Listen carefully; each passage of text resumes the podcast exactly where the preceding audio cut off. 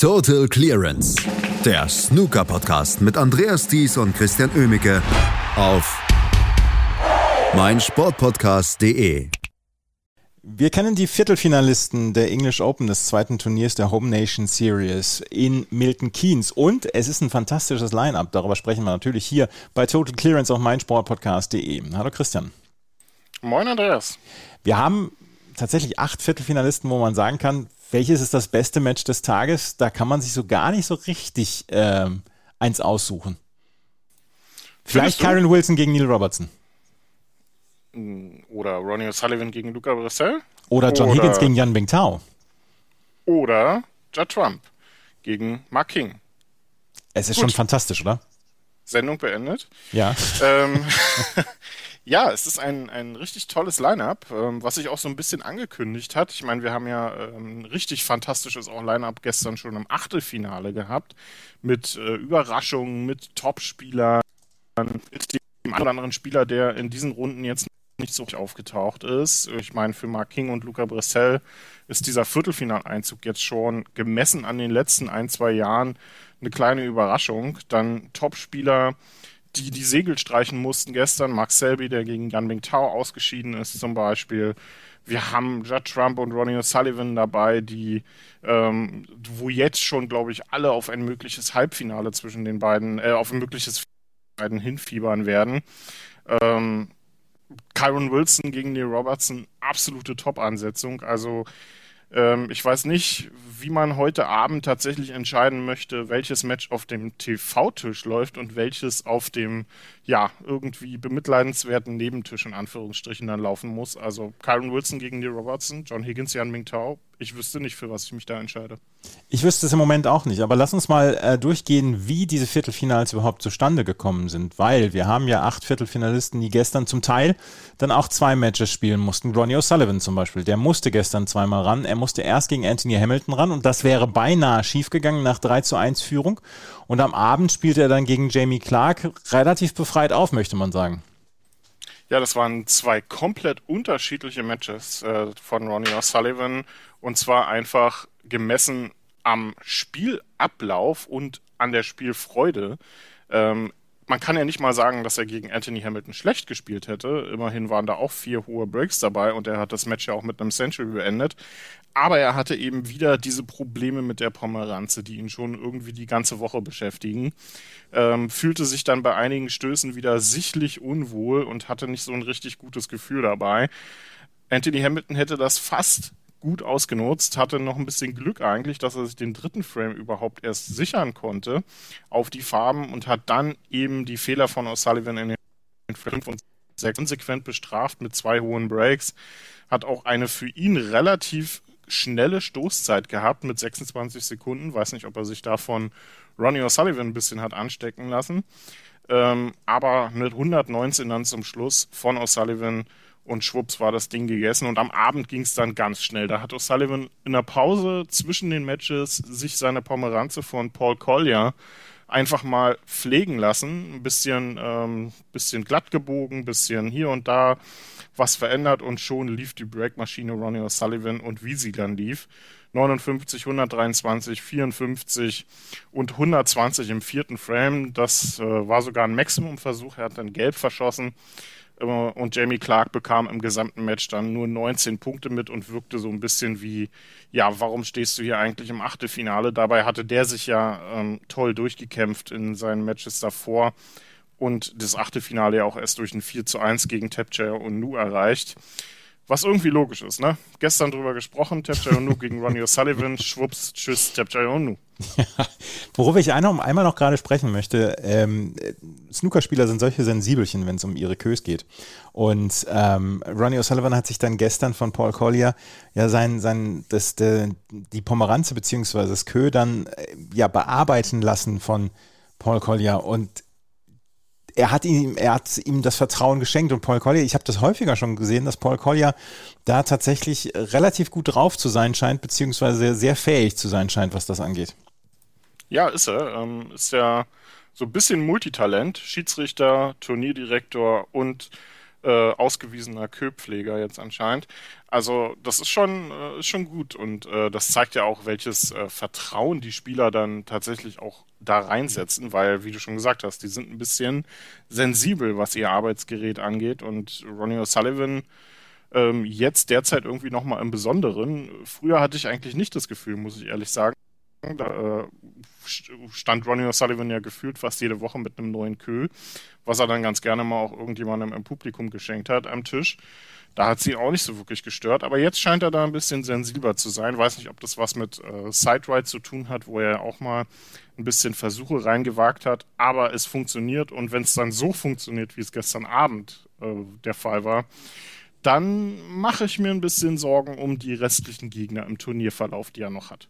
Er hat das allerdings häufiger bei dieser Home Nation Series gezeigt, auch in den letzten Jahren, dass er so bis zum Viertelfinale durchgecruised ist und dann ist er irgendwann gegen eine Wand ähm, ja, gestoßen. Und diese Wand könnte dann am heutigen Tag, am heutigen Nachmittag, dann Luca Brissell sein, weil der hat sich gestern nämlich dann auch durchgesetzt, äh, spät gegen Fraser Patrick mit 4 zu 2. Fraser Patrick hatte vorher Sean Murphy besiegt und äh, war ein bisschen überraschend ins Achtelfinale gekommen. Luca Brissell mit einem 4 zu 2 und mit einem 4 zu 1 gegen Lee Hang gestern ins Viertelfinale gekommen. Ja, und ich weiß auch noch nicht so genau, ob er wirklich der Stolperstein wird für Ronnie O'Sullivan. Ähm, das ist mir ein bisschen unsicher. Ähm, er hat auch nicht die beste Bilanz. Ähm, Ronnie O'Sullivan hat äh, ihn mit 5 zu 1 mal geschlagen der, äh, bei, den, bei, China, bei den China Open in der Qualifikation. Und es gab, glaube ich, ein Match in der, äh, bei der China Championship, war das vor ein paar Jahren. Das hat Luca Brissell mit 5 zu 4 gewonnen. Das war ein tolles Match, was sich die beiden damals geliefert haben. Ähm, da bin ich sehr gespannt, ob Luca Brissell daran tatsächlich irgendwie anknüpfen kann. Ähm, er ist im Moment deutlich besser in Form. Das äh, sieht man, das merkt man. Und das Match gegen Fraser Patrick war auch so ein kleiner Test. Denn ähm, Patrick war da durchaus gut unterwegs, gerade auch was höhere Breaks anbelangt. Ähm, das hat er auch in den Matches davor schon gezeigt, hat er nicht umsonst Sean Murphy mit 4 zu 1 rausgehauen aus dem Turnier. Und Knackpunkt war der Frame, den Fraser Patrick trotz nach 65 nicht sicher machen konnte. Ähm, den hatte sich Luca Brissell dann noch auf die Farben geholt, unter anderem auch mit einer 64 und ansonsten auch wieder vier hohe Breaks gespielt. Und das ist es eben, wenn bei Luca Brissell das Breakbuilding funktioniert, dann ist das absolut in Ordnung und dann kämpft er sich eben auch durch die Matches durch. Wenn das nicht funktioniert, hat er zu selten noch einen Plan B und den wird er dann aber brauchen gegen Ronnie O'Sullivan, denn ähm, wenn der wieder so spielt wie gestern, dann könnte das eine entweder ganz schnelle Geschichte werden oder Luca Brissell muss eben über die Kampfframes in dieses Match reinkommen, denn wenn es nur um Lochen und Breakbuilding geht, dann ist Ronnie O'Sullivan nochmal ein Stück stärker. Wir werden es sehen. Heute Nachmittag spielen die beiden schon gegeneinander. Heute als erstes Match, das ist auch vielleicht ein bisschen ungewohnt, weil wir vier wirklich klasse Matches haben, treffen Judd Trump und Mark King aufeinander. Judd Trump hat sich gestern durchgesetzt gegen Ross Muir mit 4 zu 1. Ross Muir konnte nicht an seine ganz, ganz an seine Form rankommen, äh, die er vorher bewiesen hat und, und ähm, Judd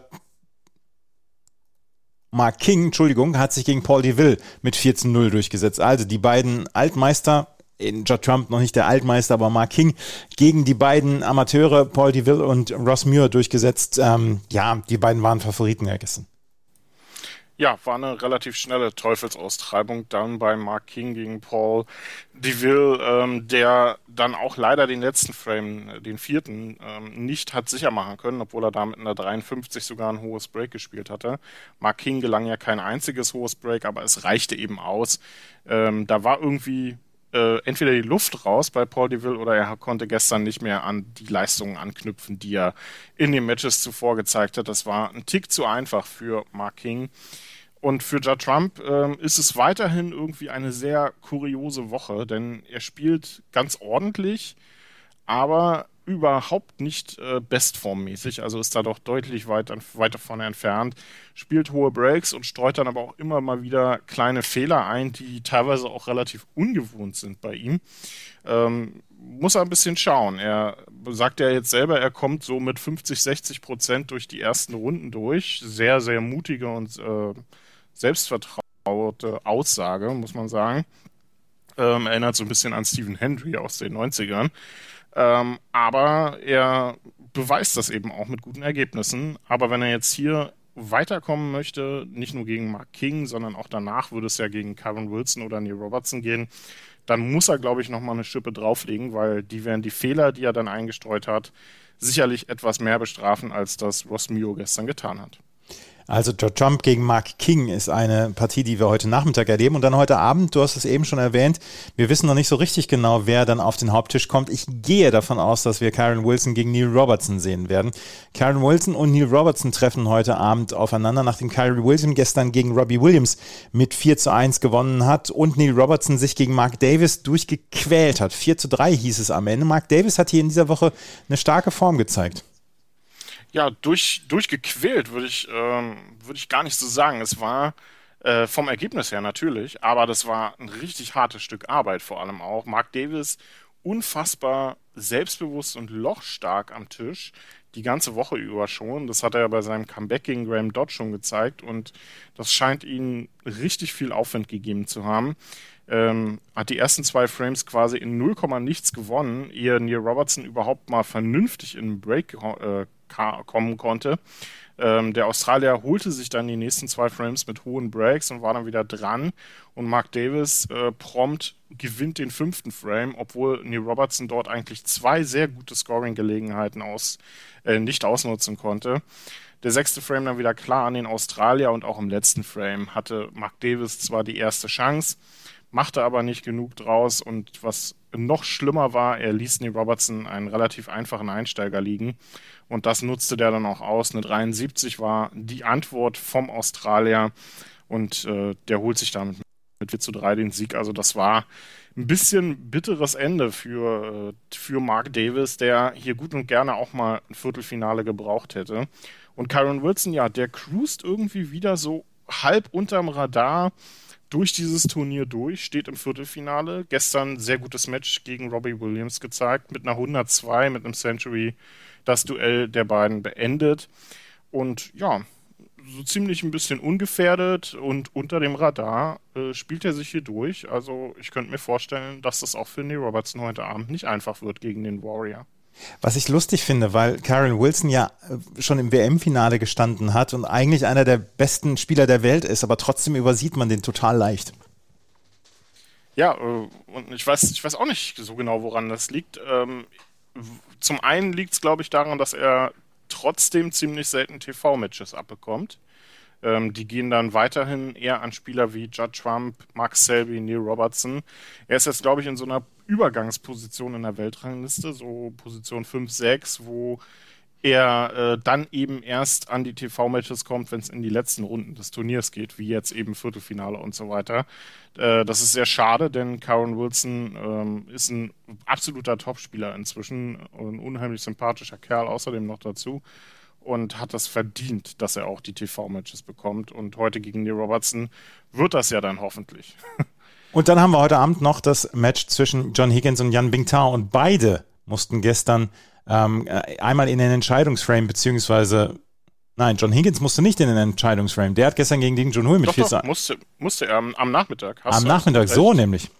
John Higgins musste am Nachmittag gegen Lü Ning äh, in den Entscheidungsframe mit 4 zu 3 hat er den gewonnen. Abends gewann er dann allerdings gegen Ding Junhui mit 4 zu 1 und Yang Bingtao hat ganz spät Mark Selby noch niedergerungen. Und das möchte ich sagen, dass das äh, stellen wir in An- und Abführung niedergerungen, weil das 4 zu 3 war wirklich ein Kampf. Nachmittags hatte er gegen David Gilbert mit 4 zu 2 gewonnen. Ja, Jan Mingtao weiterhin äh, der Schreck der Top 16 Spieler so ein bisschen. Das ist Wahnsinn, mit was für einer taktischen Finesse der sich hier durchkämpft. Ähm, gegen David Gilbert schon der Fall gewesen, dem er nach 0-2 Rückstand die nächsten vier Frames dann teilweise vor der Nase weggeschnappt hat. Vor allem den fünften Frame, das war bitter. Da war David Gilbert auf gutem Weg, den Ausgleich zu schaffen. Hat das Match so ein bisschen aus der Hand gegeben, hatte man das Gefühl. Und am Abend gegen Max Selby, ja, das war das erwartete taktische Duell auf Augenhöhe. Ähm, zwei Meister des, äh, des A, B, C und D Spiels am Tisch, möchte man fast sagen. Max Selby ja da nochmal einen Tick äh, einen Tick höher zu bewerten als Yan Bingtao. Und deshalb finde ich es umso beeindruckender, dass Yan Bingtao dieses Match tatsächlich gewonnen hat. Es gab kaum Frames, die mal in einem Rutsch entschieden wurden oder durch ein höheres Break. Eine 52, ähm, zwar von Yan Bingtao im ersten Frame, aber ansonsten kaum hohe Breaks. Max Selby ausgerechnet in dem einen Frame, wo er dann ein hohes Break gespielt hat, nämlich im Entscheidungsframe, eine 57 vorgelegt. Genau diesen Frame stahl ihm Yan Bingtao dann tatsächlich noch auf die Farben. Also es war ein unfassbar clever, taktisch clever geführtes Duell. Äh, zweier Spieler, die da äh, jetzt gerne, gerne öfter aufeinandertreffen dürfen. Denn das ist dann tatsächlich mal dieses Snooker, was man was nicht spektakulär ist, sondern was dann eben ähm, eher auf die, auf der taktischen Art und Weise auf sich aufmerksam macht und was unfassbar faszinierend ist anzuschauen dann tatsächlich. Und Yan Mingtao heute gegen John Higgins in der Wiederauflage des Masters-Finals. John, äh, John Higgins hatte das letzte Duell zwischen den beiden ja dann gewonnen. Ähm, war, glaube ich, beim, ich glaube, beim ersten Turnier der Home Nation Series war das schon mal der Fall, dass die beiden da aufeinander trafen. Und John Higgins gestern mit ein bisschen Glück, muss man sagen, am Nachmittag. Lüning war ziemlich gut in Form und hätte John Higgins da dieses Match, was er eigentlich souverän unter Kontrolle hatte, mit 2-0 und 3-1 in Führung gewesen, fast noch gestohlen. Im Entscheidungsframe dann aber eine Klasse 93 von John Higgins, äh, die das Match dann sicher gemacht hat. Und am Abend war es dann wieder der John Higgins, den man, äh, den man jetzt in den letzten Wochen auch kennen und lieben gelernt hat. Wieder eine 80 im ersten Frame war ein Maximum-Versuch sogar, dann 69, 97 und 103. Ding Junhui kein einziges höheres Break in diesem Match. Weiß nicht, ob der so, äh, der so ein bisschen Probleme bekommen hat, ähm, weil er zweimal ran musste gestern, denn sein Nachmittagsmatch gegen Martin Gould war eigentlich noch ziemlich gut. Ähm, den hat er mit 4 zu 0 abgefrühstückt. Von daher ein bisschen komisch, dass er da am Abend so un, äh, ja, so, so, so ohne Chance rausgegangen ist, muss man klar sagen. John Higgins aber weiterhin unfassbar stark unterwegs. Also es ist schon beeindruckend zu sehen, wie mit welcher Selbstverständlichkeit und äh, welcher Konstanz der aktuell am Tisch steht. Also wirklich beeindruckend. Bin ich sehr gespannt, ob dann sein Match gegen Jan Bingtao heute Abend tatsächlich auf dem Nebentisch stattfindet. Wir werden es sehen. Und am Wochenende werdet ihr natürlich auch dann Total Clearance erleben. Und nächste Woche, ja, am Montag gibt es dann das Finale und darüber werden wir dann auch sprechen. Hier bei Total Clearance auf meinsportpodcast.de.